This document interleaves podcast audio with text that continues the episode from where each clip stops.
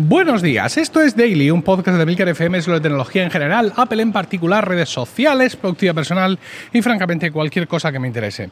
Hoy es martes, 2 de julio de 2019 y vamos a ver la que se ha liado a cuenta de la marcha de Johnny Ive. Bueno, ya la semana pasada eh, tuvimos a varios blogs, a varios medios publicando extensos artículos sobre eh, la marcha de Johnny Ive, ¿no? Mm, todos ellos se centraban básicamente en que no es un adiós de hoy, sino que ya hace bastantes años que se viene produciendo pues, esta ausencia de Johnny Ive.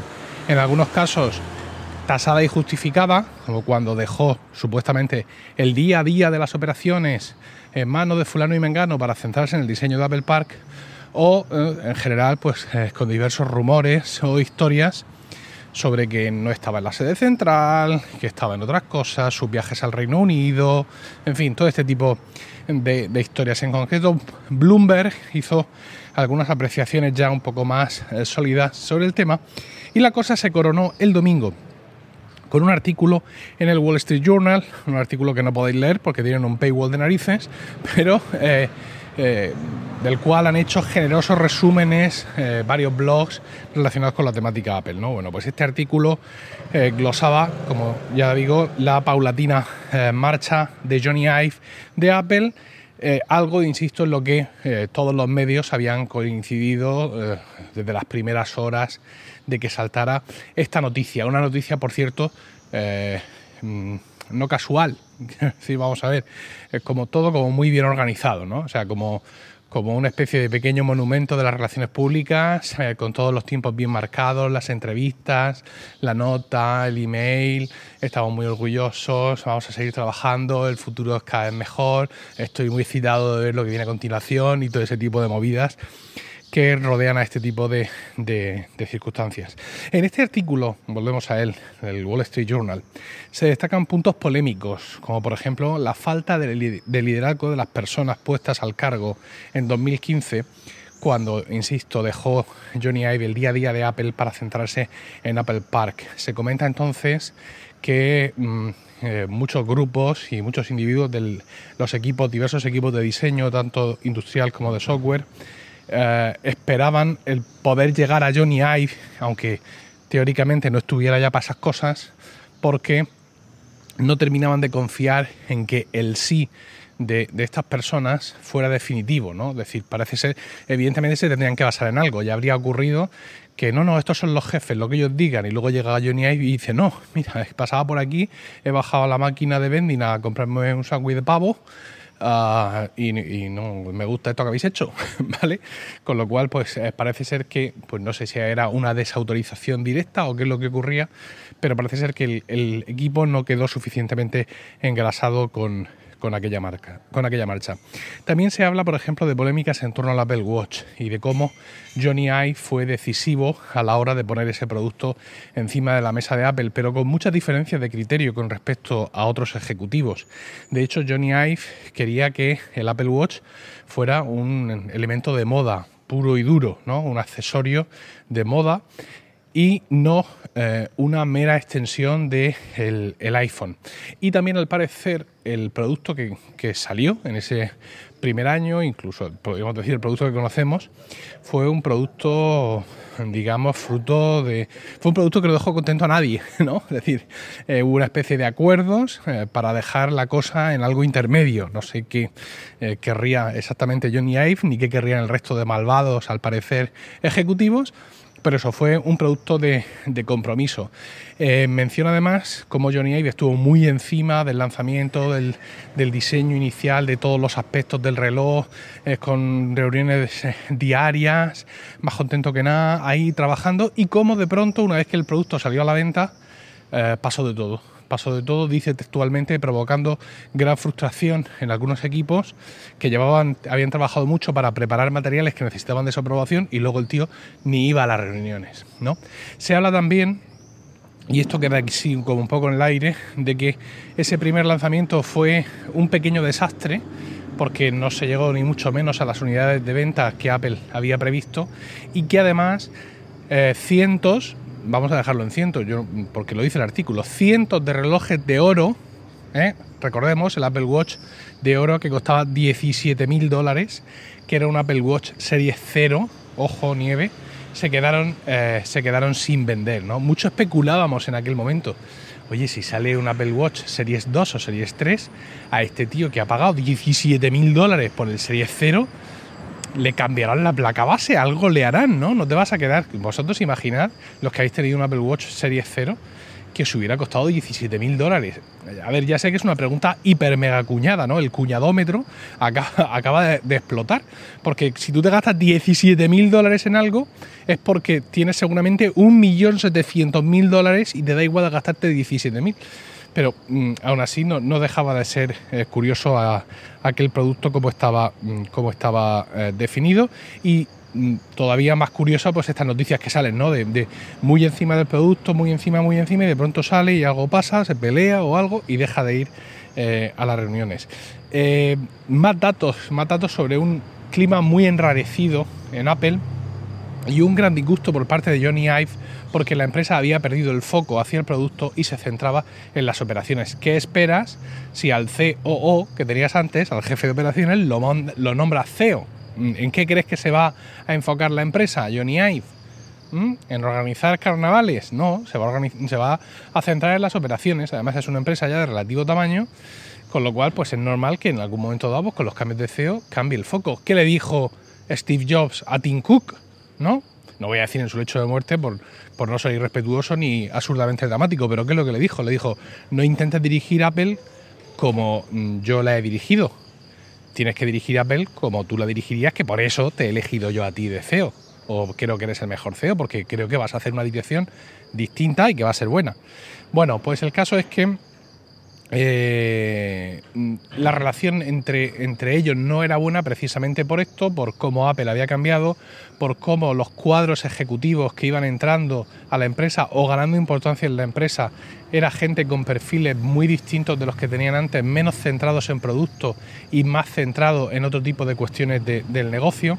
Se comenta que eh, Tim Cook ha intentado mantenerle feliz eh, con el paso de los años con eh, pagas y con mm, recompensas económicas y paquetes de acciones y cestas de Navidad que superaban como mm, por mucho al resto de ejecutivos top de, la empresa y que además mm, servía de eh, fricción y de problemas con estos ejecutivos y eh, también dice que Johnny Ive y en general el, equipo de diseño estaban un poco hasta, hasta los pelos de que Tim Cook pasara olímpicamente de ellos, que apenas eh, le veían y que, con comillas, mostraba poco interés en el eh, desarrollo en el proceso de desarrollo de los productos.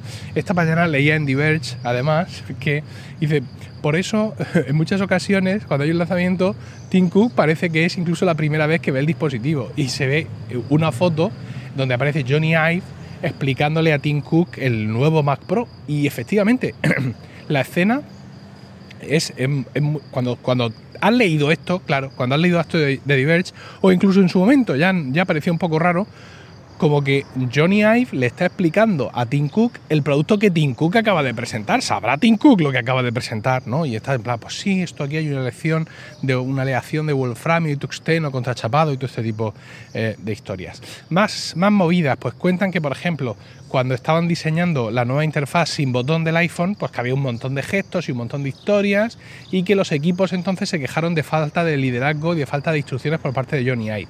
Algo así como que se limitaba a decir, esto me gusta, esto no me gusta, pero sin decirles, oye, no me volváis a traer otra vez esto, este, este estilo de cosas, y por otro lado, ¿no? Como que tienen ahí eh, esa falta de, guía por su parte a la hora de diseñar las animaciones, los interfaces y toda esta historia. Bueno, e, este artículo del Wall, Street Journal es impactante, ya os digo que continúa con lo escrito con Bloomberg y con lo apuntado por otros medios y pues sería pues el gran, por así decirlo, el gran artículo de el gran artículo de, estos temas, si no fuera, y, ya está, por así decirlo, pues quedaría ahí, sería citado, y punto, en un par de días nos habríamos olvidado si no fuera, insisto, porque Tim Cook ha hecho algo que no suele hacer. Y es que le ha enviado un email al tipo que ha escrito el artículo diciendo, pero tú que estás diciendo payaso, te parto el pecho. Básicamente, básicamente eso. ¿Qué es lo que ocurre? Pues eh, le dice que eh, Dylan, que es el, autor del artículo, que además es el que lleva la información de Apple en el Wall Street Journal desde hace ya bastante tiempo. O sea que no es que haya. No, no, es que estaba de vacaciones y se ha puesto un becario. No, es un tío que ya lleva tiempo eh, en esto. Y bueno, pues este tipo de artículos, insisto, pues tú puedes dudar de sus fuentes, pero son muchos datos los que hay ahí. Quizá esto ya ha venido travestido por las fuentes, por diversos intereses internos, ¿no? Trabajadores que informan de lo que quieren o que informan, dar un punto de vista muy particular de cosas que realmente han pasado por sus propios intereses, pero bueno, el caso es que cuando hay una información con tantos detalles, algo de verdad hay. Bueno, pues le dice Tim Cook, le dice, esta historia es absurda. Bueno, hola Dylan, espero que te encuentres bien. La educación, lo primero, Tim Cook es un tío muy educado. Dice, esta historia es absurda. Eh, un, montón, de información y ciertamente de conclusiones que no se encajan con la realidad. Eh, muestra una falta de comprendimiento de cómo nuestro equipo eh, de, diseño trabaja y de cómo Apple trabaja. Distorsiona las relaciones, decisiones y sucesos hasta el punto en que ni siquiera somos capaces de reconocer la compañía que dices que estás describiendo. De o sea, no somos capaces de reconocernos a nosotros mismos ahí, de, reconocer la empresa que tú dices que estás describiendo. Y luego ya, pues eh, esto que supongo que lo tendrá en Text Expander eh, para expandirlo. Dice, el equipo de diseño está increíblemente mm, ¿no? Eh, dotado. como Johnny dijo, es más fuerte que nunca y tenemos confianza absoluta en que ellos, bajo la dirección de Jeff, Evans y Alan eh, van a superar todos sus, eh, todo, todo lo que se propongan, ¿no? Que es decir, Jeff Daniels, que es el, el COO, el jefe de operaciones, el que se encarga de decir cuántos camiones hay que comprar y cuántas cajas van en cada camión, ese es el ante el que ahora eh, rinden los dos jefes de los equipos de diseño. Bueno, nosotros sabemos la verdad y, sabemos las cosas tan increíbles que son capaces de hacer. Los proyectos en los que están trabajando van a hacer que te explote la cabeza. Dicho esto de buen rollo, no es que quiera Tim Cook, seguramente sí, que le explote la cabeza al señor, pero el verbo es, dice, the projects they are working on will blow you away, ¿no? Te van a sorprender, vamos a decirlo así de una forma eh, más suave. Best team.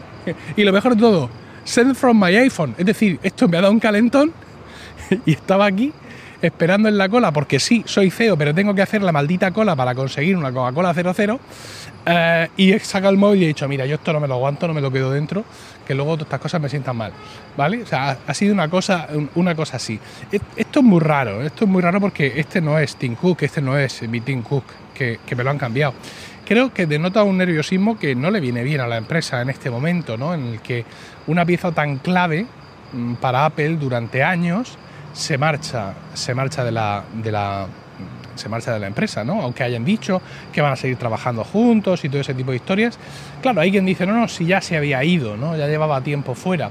Pero bueno, mm, ahora mismo es cuando los equipos de diseño realmente tienen que buscar su propia personalidad, realmente algo en lo que, como os comentaba el otro día, vamos a tardar tiempo en ver, porque muchas de las líneas maestras mm, ya están sin duda marcadas es decir, que mm, y, estos equipos de diseño llevan mucho tiempo siendo coordinados por Johnny Ive, con lo cual, pues yo no creo, a no ser que haya rotación de gente o cualquier tipo de historia, yo no creo que de aquí a tres años vayamos a ver una cosa como mm, radicalmente rara o distinta que nos haga pensar que ya no está la influencia ahí de Johnny Ive porque Apple no deja de ser Apple, por así decirlo.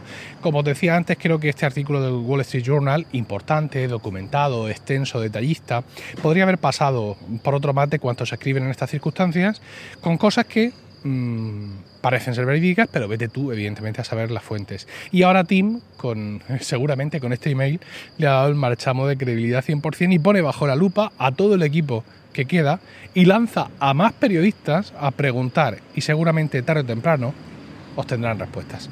Espero vuestros comentarios en emilcar.fm barra daily, donde también encontraréis otros medios de contactar conmigo y no olvidéis suscribiros a focus.emilcar.es, donde encontraréis vídeos nuevos cada semana sobre todos esos temas, aplicaciones y servicios que nos interesan de verdad. Y también ahí encontraréis Weekly, Joven con el perro, mi podcast semanal sobre Apple, productividad y podcasting. Que tengáis un fantástico martes, un saludo y hasta mañana.